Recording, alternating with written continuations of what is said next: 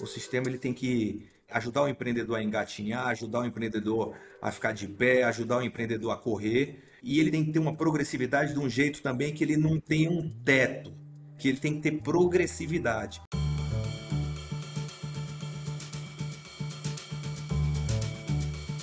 Olá, sejam bem-vindos ao O Café a Conta, o podcast para quem quer mais produtividade no empreender, principalmente em bares e restaurantes. Eu sou Danilo Viegas, chefe de redação da revista Bares e Restaurantes, e no episódio de hoje eu converso com o CEO da Ambev, Jean Gereissati.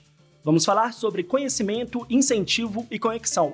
Como esse tripé pode servir como trilha de aprendizado para ajudar pessoas que querem empreender e produzir mais. E ao meu lado, para também conduzir essa conversa, eu recebo o presidente da Brasel, Paulo Somuti. Então, Paulinho, obrigado por ter aceitado o nosso convite. Jean, também é um prazer ter vocês aqui no podcast Café à Conta. Danilo, grande alegria de aceitar esse convite. Meu primeiro podcast, na Brasil, eu já tive o privilégio de fazer com você. Mas eu tenho que colocar naquele tripé seu um quarto pé, que é a parceria, porque a palavra parceria é o que me marca quando vejo GG, quando vejo Ambev, Acho que a gente tem construído algo muito especial junto ao setor de bares e restaurantes, no país como um todo. Então, é um privilégio, viu, GG, tê-lo aqui conosco, falando para a Brasil, falando para todo mundo, na verdade, para todo o setor, mas muito especialmente como amigo e parceiro, que assim que o consideramos. Paulinho, muito obrigado. Danilo, obrigado por ter estruturalmente convidado, ter botado de pé esse podcast. O Paulinho é um amigo de longa data, a gente já foi para batalha juntos aí nessa pandemia aí por tudo que passou, em várias situações. É um prazer estar aqui e Paulinho sabe como eu prezo o setor de bares e restaurantes. É um setor que eu tenho um carinho especial. Toda a minha história na companhia ela foi ao redor dessa parceria com o setor cresci, eu aprendi, eu ajudei e de alguma maneira, cara, é muito orgulho ter sido convidado para estar aqui com vocês e poder bater um papo, que seja um papo legal, fluido, que a gente possa aprender aqui um pouco. Legal. Jean, eu queria começar de um jeito um pouco mais abrangente, falando sobre os desafios macros que temos enquanto país, que precisa ser mais produtivo e como isso se encaixa à realidade de quem está procurando, entre aspas, aí, melhorar de vida, seja com o primeiro emprego ou com o desejo de começar a empreender ou até mesmo voltar ao mercado de trabalho.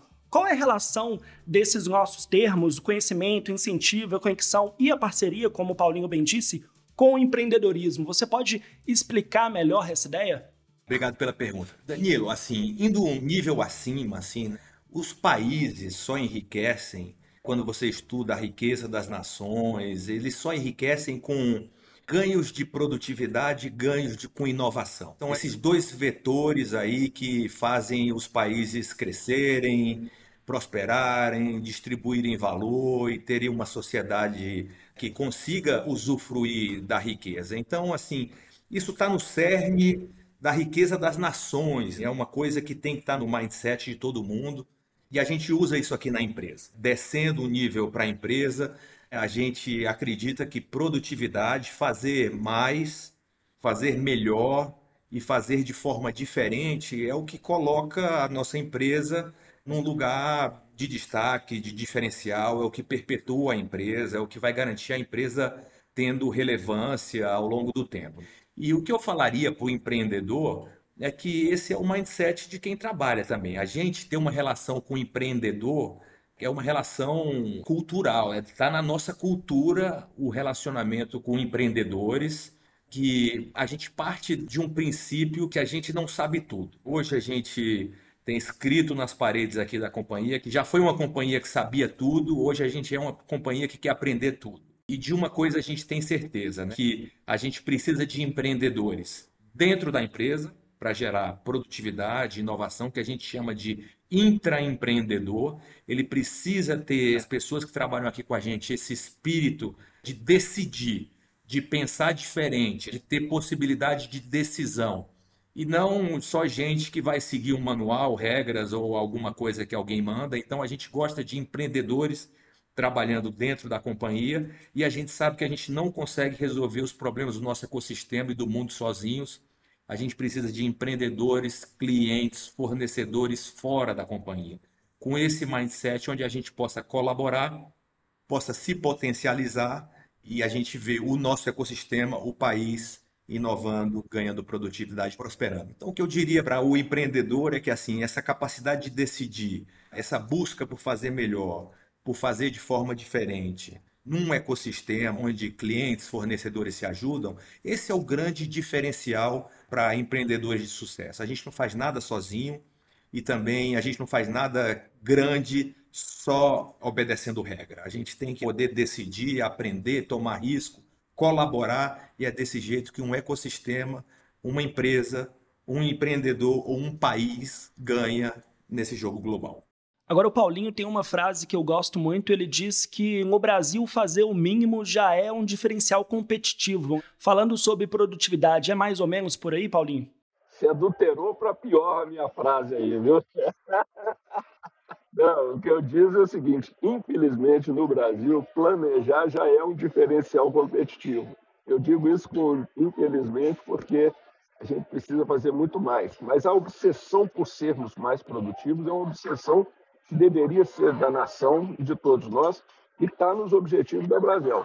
A Brasil, quando criou todo o seu sistema, ecossistema, foi sempre de compartilhar boas práticas, de levar conhecimento na ponta, e agora a gente está fazendo de tudo com parcerias como a que a gente tem com a Ambev, lança o Bora aí, que a gente vai falar sobre isso, levar o que a gente tem na ponta. Eu acredito que não é possível construir um país de sucesso com a Ambev sendo sucesso, a Brasil sendo sucesso. Nós precisamos que todo o país seja sucesso e aí sim nós estamos felizes naquele que a gente fala. Aí sim uma frase da Brasil. Simplificar o empreender para que a gente possa ter para o país todo uma qualidade de vida melhor. E ao simplificar o empreender, facilita, né, Jean, a ganhar produtividade. Do jeito que é hoje, fica um pouquinho mais amarrado. Jean, já que o Paulinho já mencionou aí sobre o Bora, pelo que eu vi aqui, agora são dois pilotos do Bora. Um que conecta jovens com o mercado de trabalho, principalmente em bares, restaurantes, hotéis, e o piloto 2, que fala sobre como empreender com comida.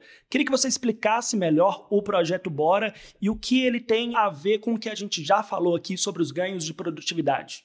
O Bora, assim, ele nasceu uma profunda reflexão da gente como companhia, de como é que a gente conseguiria impactar positivamente o mundo, além do dia a dia, da transação, dos nossos produtos, além do que a gente já faz normalmente, que a gente já consegue fazer praticamente hoje no automático, mas assim, uma reflexão, a gente parou em algum momento e pensou como é que a gente, fazendo o que a gente faz, vendendo cerveja, vendendo refrigerante, como é que a gente consegue além disso, fazer isso de uma forma que impactasse positivamente o mundo. A gente sempre, há bastante tempo, trabalha muito a sustentabilidade do nosso negócio. Então, há uns bons 20 anos, a gente tem um trabalho muito consistente de, por exemplo, de defesa das bacias dos rios que servem às nossas plantas, o reflorestamento. A gente tem toda a parte de consumo de água que seja de um jeito que ele seja produtivo e que não impacte o ecossistema, de como a gente devolve a água que a gente recebe da produção da cerveja. Então a gente sempre teve um trabalho muito forte de sustentabilidade, mas sustentabilidade é uma obrigação. Eu não deveria me vangloriar da minha capacidade de ser sustentável, isso é uma obrigação de uma empresa importante, protagonista, líder como a nossa e a reflexão que veio é que eu poderia fazer algo a mais que a sustentabilidade, e eu poderia impactar positivamente o meu entorno. E essa visão do S, do ISD, que é a nossa capacidade de fazer uma transformação social no nosso ecossistema, essa visão foi o que sedimentou da criação do Bora, onde a gente acredita que a gente consegue usar a nossa força, o nosso conhecimento, nosso aprendizado, as nossas relações, as nossas conexões, o dinheiro que passa no nosso ecossistema para incluir produtivamente mais gente nessa cadeia como um todo. Aí que vai do campo, do fornecedor, da agricultura, da fábrica até os nossos clientes, até o garçom. Então a gente começa a pensar essa cadeia como um todo, como é que a gente pode elevar, deixar ela sadia, treinar, capacitar e que ela consiga ser um motor de inclusão produtiva no Brasil. Né? Então, esse é o pensamento que está por trás do Bora. ele começa ambicioso, com uma visão de impactar 5 milhões de pessoas de alguma maneira, onde ajude essas pessoas a dar uma mudança de patamar na sua vida, seja pela capacitação, seja às vezes por um apoio com crédito, seja por usar as nossas conexões, assim onde a gente, eu estou aqui com o Paulinho, eu posso advogar para que bares e restaurantes participem, ajudem, ou um fornecedor, ou eu fazendo a minha parte. Então, bora vir com essa ambição de dar o que falta para fazer com que 5 milhões de brasileiros tenham uma chance de ter mais dignidade, tem uma chance de mudar um patamar de vida. Tem vários pilotos acontecendo. A gente tem muitos pilotos focados em capacitação, em treinamento para o primeiro emprego. A gente tem parcerias no Sebrae, por exemplo, nesse aspecto. A gente tem pensa em criar um network de conexão onde a gente consiga disponibilizar currículos, pessoas para todo o nosso ecossistema, para fornecedores, para gente, para clientes e também apoio financeiro. A gente cada vez mais estuda e vê que não é só de vontade, você precisa de algum capital para empreender, para começar no Brasil, para começar. E a gente, no momento do Brasil que está tão difícil e tão caro, você conseguir algum tipo de apoio, algum tipo de capital, a gente, na ponta dos nossos clientes, a gente vem estudando cada vez mais como é que a gente financia melhor dar mais crédito, principalmente para o pequeno varejo, bares, restaurantes, pequenos supermercados no Brasil, e a gente vem expandindo bastante a nossa capacidade de dar esse primeiro passo, de dar um capital de giro, né? Então é treinamento, conexão e algum apoio financeiro ambicioso, o Bora buscando impactar 5 milhões de pessoas nos próximos 10 anos e mudar a vida de 5 milhões de pessoas. 5 milhões de pessoas é um número colossal, né? Eu vou pedir aí para o Paulinho falar um pouco também sobre o retrato dos empreendedores de bares e restaurantes no Brasil, porque muitas pessoas, quando pensam em empresários, pensam em empresários já estabelecidos. E a gente sabe que, principalmente no setor de bares e restaurantes, o retrato é um pouco diferente. A gente está gravando aqui 1h18, eu almocei aqui num bar em Belo Horizonte, Paulinho conhece bem ali na Rua do Ouro, o Bar do João. O Bar do João é um símbolo de como que é o empreender no Brasil. É o João, o pai de família, gerenciando o negócio, a Gabi, que é o caixa, que atende ali o pessoal, e a esposa do João, que faz a comida ali de todo mundo, um PF muito gostoso. Esse é o retrato, mais ou menos, de quem está empreendendo no Brasil. São pessoas que estão ali ganhando o sustento diário, né, Paulinho? Queria que você falasse um pouco sobre como que o Bora pode ajudar o setor de bares e restaurantes não só o Bora, mas todo esse ecossistema de possíveis parceiros que o Jean mencionou aí. Eu vi, Jean, que tem duas iniciativas principais aí do Bora ligadas à nossa hora. Uma ligada ao jovem que está entrando como empreendedor e outra a mulher. Eu queria te dar uma provocadinha numa coisa que está muito importante para nós aqui, talvez um recorte geográfico nesse esforço nosso, a gente entrar nas favelas. E entrar nas favelas, Jean, nós na Brasil decidimos não é nos relacionar e nem apoiar quem está na favela. Nós resolvemos ser favela. A Brasil está abrindo núcleos de governança, vamos ter coordenadores lá dentro. Estamos com uma iniciativa forte, inclusive com pessoas oriundas das favelas, buscando isso. Porque a gente tem esse empreendedor pequeno, como diz o Danilo ali, muito próximo das regiões mais centrais, das regiões mais providas de serviços, inclusive de internet, energia, água, etc., e de conhecimento e até mesmo de um cliente que ajuda a educar o empreendedor. Mas nós temos hoje uma parcela, e talvez você tenha até esses números melhor que eu, enorme dos empreendimentos do nosso setor acontecendo nas favelas. E mais, a nossa mão de obra, seja empreendendo dentro da favela ou seja empreendendo fora da favela, também tem uma conexão enorme com a favela. Eu acho que nós, enquanto sociedade, temos uma dívida social para ser resgatada. E eu queria saber de você se a gente poderia colocar uma lupa geográfica aí, mais um filtro aí nas iniciativas do Bora, se faz sentido, porque isso para nós hoje é um desafio que a gente está encarando com muita seriedade. É aquele negócio, não queremos relacionar com a favela, nós queremos ser favela. E a, e a Ambev já é, de certa forma, favela, a gente sabe disso. Né? Paulinho, acho que você tem toda a razão. Se a gente pensar profundamente da onde veio o Bora, o Bora ele fala da desigualdade que existe no Brasil e ele tem um interesse genuíno na inclusão produtiva e social de quem não tem acesso. E quando você faz o recorte geográfico disso, isso é mais a disparidade, ela acontece exatamente na favela. É claro que quando você compara estados, quando você vai para interiores, existe uma dispersão, mas a dispersão, o contraste, ele está realmente na favela com o centro urbano, é aí que está a grande oportunidade de inclusão produtiva no Brasil. Então, assim, o Bora tem que passar por aí, senão ele não vai chegar na sua ambição de 5 milhões de pessoas. A gente aqui na Ambev também pensa muito, não só como criar um programa e ao redor desse programa melhorar e incluir produtivamente, a gente pensa a Ambev profundamente se ela está preparada para, como companhia, ser um motor de, além dos projetos, além das alianças, se o que eu faço, se ele está preparado para ajudar nessa direção. Então, pensando aqui, voltando aqui um pouco para trás, não falando só especificamente do recorde de favelas, mas pensando de todo mundo que precisa de acesso, todo o primeiro bar. A gente, Paulinho, entre a pandemia e hoje, está atendendo diretamente 250 mil clientes a mais do que a gente atendia no Brasil. É de uma base de um milhão, então é 25% a mais. Que a gente, como companhia, às vezes achava que o cliente era pequeno, às vezes precisava pedir a documentação e não tinha documentação, criava empecilhos para, de alguma maneira, que dificultava a vida do empreendedor, a vida de quem está na favela, a vida de quem estava tentando. E a gente vem derrubando todos esses muros, derrubando aí essas barreiras para a gente poder cada vez mais ter uma companhia que a nossa força de vendas ela consiga dar um mínimo de atendimento, escuta, parceria para os nossos clientes.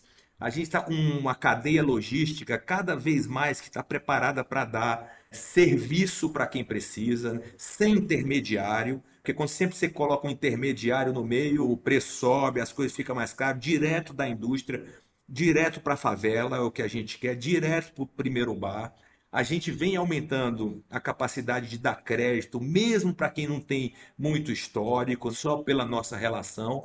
Então, é isso. Assim, esse recorte que você falou, ele é importante. É aí onde está o problema. A gente tem programas como Bora para endereçar, mas mais do que nunca, a gente tem que transformar a companhia para que a companhia dê esse acesso, ela tenha essa relação, ela consiga estar tá lá. Ela que também vire uma companhia que seja favela, como você está propondo aí para a Brasil. É, como diz o Micael Gomes, líder de relacionamento com as favelas e nossas ruas aqui no Brasil, favela não é problema, favela é solução, né, Paulinho? Isso aí. E diria mais, viu, gente? Queria te provocar mais um pouquinho aqui no grande parceiro e líder que você é e a cada dia se agiganta mais. Você sabe que eu tenho enorme admiração pelo seu trabalho e pela forma que você o conduz. Eu tenho conversado muito, com, inclusive conversei com a Ambev, com a Carla Gripa, conversei com o time seu, conversei com o presidente do Banco Central agora na quinta-feira, falei assim, vamos pôr fogo lá, o Roberto Campos Neto. Conversei com o secretário Pinto lá da Fazenda, com o Gilberto Carvalho do governo. Eu acho que nós ainda estamos, aí, não sei se você está muito claro esses números, nós ainda temos hoje 21%, a nossa última pesquisa, a ponta dos empresários operando ainda com prejuízo, mais 30 e poucos por cento apenas no equilíbrio, ou seja, mais da metade não faz lucro e, portanto, tem dificuldade de resolver o passivo da pandemia, que foi bem menor e estamos vivos aí com boa ajuda de você, que liderou naquela época o nós, junto com o pessoal da Coca-Cola. O que eu tenho proposto a vocês e grandes líderes dessa cadeia e também ao governo, e obviamente sabemos o nosso papel, é que se a gente pudesse reeditar um, um nós aí, num, alguma coisa parecida, envolvendo dessa vez o, o governo, talvez os seus três níveis, fazer um plano de trabalho para resgatar esse setor e impedir que tantos jovens empreendedores possam ter seus nomes marcados por 20 anos. Nós vamos limpar essa barra, esticar prazos e muito mais, juntar, porque os esforços pontuais, que por melhor que eles sejam da Ambev, da Brasil, do próprio governo, eles têm uma, um impacto menor do que se a gente conseguir fazer isso de uma maneira sinérgica, né? a gente vai ter um resultado muito maior. A minha provocação é que você, como líder, parceiro, amigo, o que você acha de nos ajudar a liderar esse esforço aí na grande indústria, nos grandes parceiros, e a gente juntar aí com quem tiver vontade de construir esse Brasil novo, resgatando essa turma que pagou uma conta, a nosso ver, injusta e desproporcional para o bem coletivo.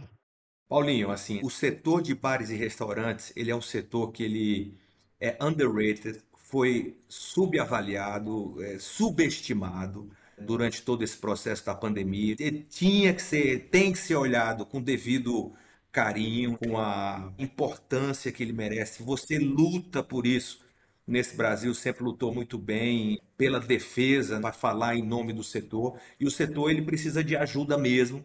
Uma pandemia deixa marcas, ela não acabou, os efeitos colaterais dela no setor, eles são vigentes, a gente sabe disso. Estamos numa recuperação, graças a Deus estamos numa recuperação, mas com esse nível de taxa de juros, com quem precisou passar por isso, clientes fechados, toda a legislação que houve, precisa ser olhado com carinho. Não é uma coisa de projeto aqui, projeto ali. É uma coisa que, assim, Brasil, o governo, as empresas precisam saber disso e precisam continuar nessa batalha. Você, do meu lado, como empresa, pode contar comigo, porque esse projeto durante a pandemia que a gente fez, ele foi um marco né, de colaboração de empresas que sempre se viram como competidoras no mercado, sempre tiveram uma relação de muito pouca colaboração, como deve ser mesmo. A gente tem que competir no mercado. Mas quando você tem um inimigo claro como a pandemia, quando você tem efeitos nefastos dela ainda afetando o setor, a colaboração ela é necessária. Então você conta comigo nesse projeto, me diz o que, que você já tem, na mão, o que, que já está acontecendo. Conta comigo que eu estou dentro para participar, para ajudar, da maneira que for. Maravilha, maravilha. Eu acho que nós temos, você colocou aí, né, uma dívida enquanto sociedade com uma parcela enorme desse setor. Temos que sentar para ver como fazê-lo. Se há plano para a recuperação da indústria, se há plano para a recuperação de países que passam por guerra, está na hora da gente fazer o plano de recuperação desse setor infelizmente está faturando muito, né, GG? O problema está sendo mais resolver o passado e pagar a dívida, mas o setor está faturando muito e o consumidor está firme com a gente aqui, viu, Danilo? Eu vou emendar aqui num tema, Danilo, antes de uma pergunta. Claro, o microfone é seu. Tem uma discussão agora, Paulinho, né, que eu sei que você está envolvido nela completamente, que é uma discussão estrutural do sistema tributário brasileiro. A gente falou agora do que é emergencial cuidar dos resquícios da pandemia, isso é uma coisa, mas a outra coisa é reestruturar o país para o país voltar a crescer como já cresceu um dia, como o Brasil tem potencial. Então, a discussão tributária no Brasil é uma discussão importante, que ela precisa repensar o modelo no Brasil para poder liberar crescimento. A gente sabe aqui como é que o sistema brasileiro é uma coxa de retalhos, ele não é barato em termos de imposto para você empreender no Brasil, empresas pequenas, empresas grandes. Ele é disfuncional, ele taxa muito o consumo, taxa pouco a renda, e com isso ele não é progressivo, porque assim os empreendedores pagam antes de ter lucro nessa situação, né? E então a discussão do sistema tributário brasileiro é uma discussão importante, além da discussão emergencial do setor, para que o setor realmente seja ah, reconhecido com o seu devido valor de empregabilidade de 3 milhões de pessoas no Brasil, capacidade de crescimento, capacidade que ele tem de dar o primeiro emprego, de dar viés profissional às pessoas que trabalham nos bares. Então, assim, o setor tem que discutir e tem que ser tratado com muita relevância nesse processo de rediscussão do sistema tributário brasileiro. Danilo, vou ter que dar mais uma emendada aqui, porque ele de fato traz um dos assuntos mais importantes do momento e dos próximos anos. É uma reforma tributária. Nós temos que tomar cuidado para que ela seja positiva em todo sentido. Primeiro, a gente quer que ela simplifique, né? Nós somos um país que mais demanda horas para pagar imposto, quer dizer, um absurdo, vai contra aquele objetivo nosso de aumentar a produtividade. Então, um esforço inútil muito grande para prestar conta para o Estado, por exemplo além de caro, mas a gente precisa fazer uma transição muito cautelosa, que o setor de serviço, onde vários restaurantes se inserem, por exemplo, não sejam sobreonerados demais do que está nas primeiras conversas, de aquela alíquota de 25, a alíquota única, aumenta a carga tributária para o nosso setor em 37,5%. seja algo inviável, mas temos que pensar, e eu acho que o parlamento está caminhando nessa direção. Tivemos uma reunião boa agora com o Reginaldo, que é o relator, com o Agnaldo, que é o presidente da comissão tributária, e nos prometeram criar alíquotas múltiplas, que a gente possa trazer um conforto aí. Eu acho que estamos bastante alinhados da necessidade da reforma, do que ela tem de potencial para trazer crescimento, simplificar o empreender, mas temos que fazê-la com esse devido cuidado para que o setor de serviço, em especial, no caso aqui como porta-voz dos bares e restaurantes, que a gente não venha ter um aumento de carga relevante, ainda que a gente possa aceitar algum aumento de carga em troca da desoneração da folha de pagamento. É outro grande nó que o Brasil tem que desatar. Não dá para a gente ter tanto encargo em cima da mão de obra, porque a gente quer empregar muito, e é esse o papel dos bares e restaurantes, e é isso o desejo de todo mundo que empreende da sociedade brasileira. Pessoal, pegando um pouco o gancho do Paulinho, então, importante também a gente falar sobre a força e o tamanho dos bares e restaurantes. O setor de alimentação fora do lar, dos bares e restaurantes, não só é um dos que mais emprega no país, como tem um enorme potencial na geração de mais postos de trabalho, principalmente quando a gente fala de oportunidades de primeiro emprego e absorção de mão de obra não especializada. E é interessante a gente falar aqui também sobre diversidade. Alguns dados da Brasel mostram, por exemplo, que 63% das vagas são ocupadas por mulheres. Outro ponto a se destacar é que negros e pardos são 40% da força de trabalho formal e 65% entre os informais no setor. Queria fazer ali uma mescla entre os impactos do Bora e o setor da Brasel para falar sobre como vencer esses desafios para simplificar o empreender, principalmente quando a gente fala de formalização. Né? A gente sabe que o empresário, o empreendedor no Brasil, ele quer quase prejudicado quando ele quer crescer. Para vocês, quais são os outros principais desafios ali na questão da formalização do trabalho? Eu voltaria no tema da reforma tributária brasileiro, né? Que o sistema ele tem que ser progressivo. O sistema ele tem que ajudar o empreendedor a engatinhar, ajudar o empreendedor a ficar de pé, ajudar o empreendedor a correr e ele não pode não incentivar. Então ele tem que ter uma progressividade de um jeito também que ele não tenha um teto, que ele não faça com que as empresas não consigam passar de um certo tamanho, porque ele tem que ter progressividade. Então, toda essa discussão bem falada pelo Paulinho, né, a reforma tributária, ela tem que simplificar e ela tem que ser pensada com a visão de incentivo, né? São os incentivos que a gente quer para ter mais empregos, para ter mais produtividade, para ter crescimento. Você tem que desarmar hoje, porque hoje o sistema é uma coxa de retalhos. Perfeito, eu exemplifico um pouquinho do que o GG falou ali agora. Falamos um pouquinho, reforma tributária com desoneração da folha, porque a folha do Brasil, do jeito que ela é, com o conjunto de regramentos que tem, ela desincentiva a formalização que foi sua provocação. Nós precisamos tirar essas amarras. A gente precisa tirar amarras para crescer. Também foi dito ali pelo GE. Hoje uma empresa está no simples, se ela sai por um centavo a mais no final do ano, dobra a carga tributária.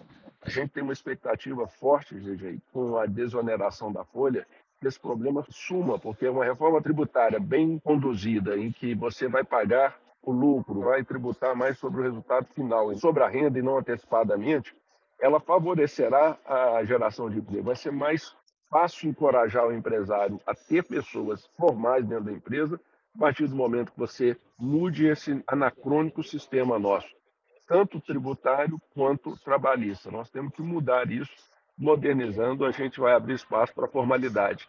Ela é um desejo do empreendedor, ela não é um desejo apenas da sociedade e de autoridades.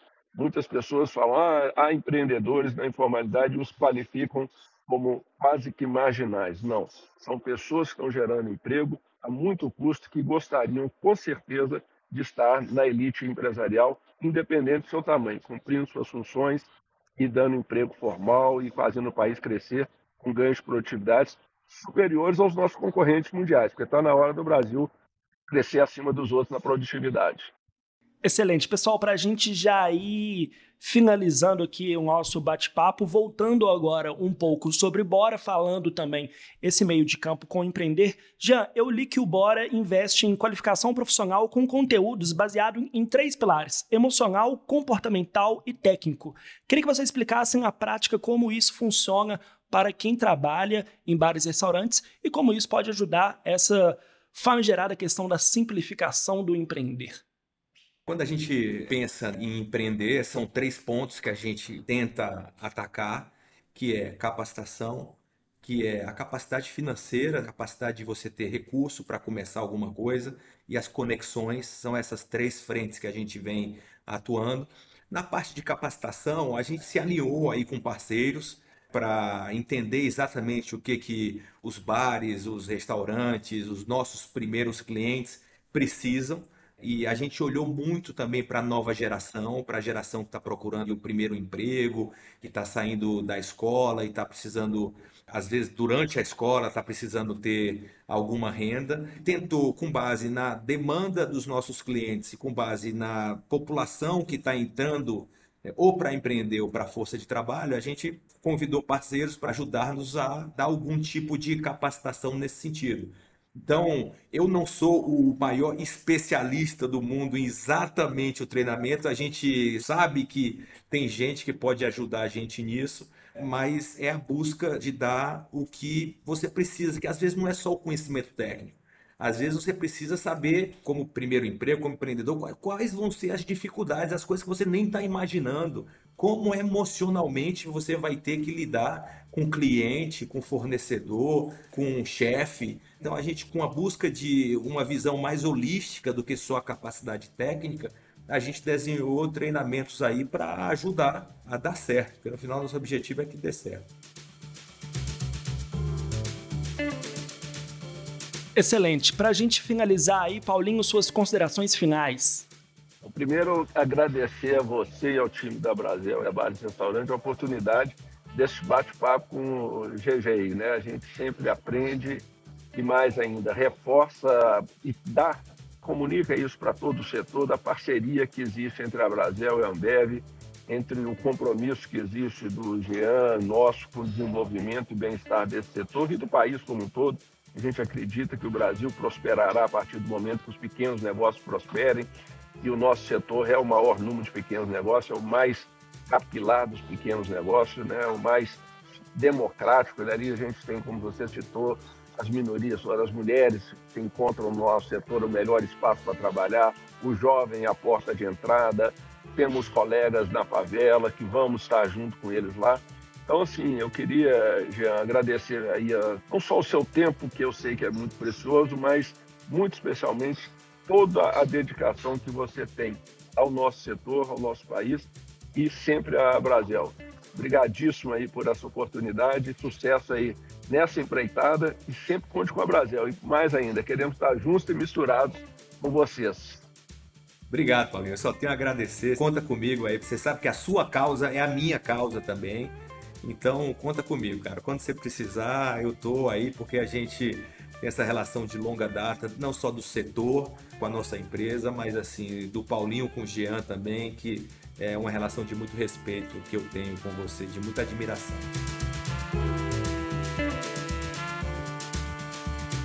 Bom, pessoal, é isso. A gente volta na próxima semana com mais um episódio do Café e a Conta, um podcast para quem quer mais produtividade no empreender principalmente em bares e restaurantes. Lembrando que esse podcast é uma produção da Abrazel e tem o patrocínio da Ambev. Esse episódio foi apresentado por mim, Danilo Viegas, teve a direção de Paulo P. Silva e Lucas Macedo, produção de Guilherme Paixão e as redes sociais são de Flávia Madureira. Um abraço e até a semana que vem.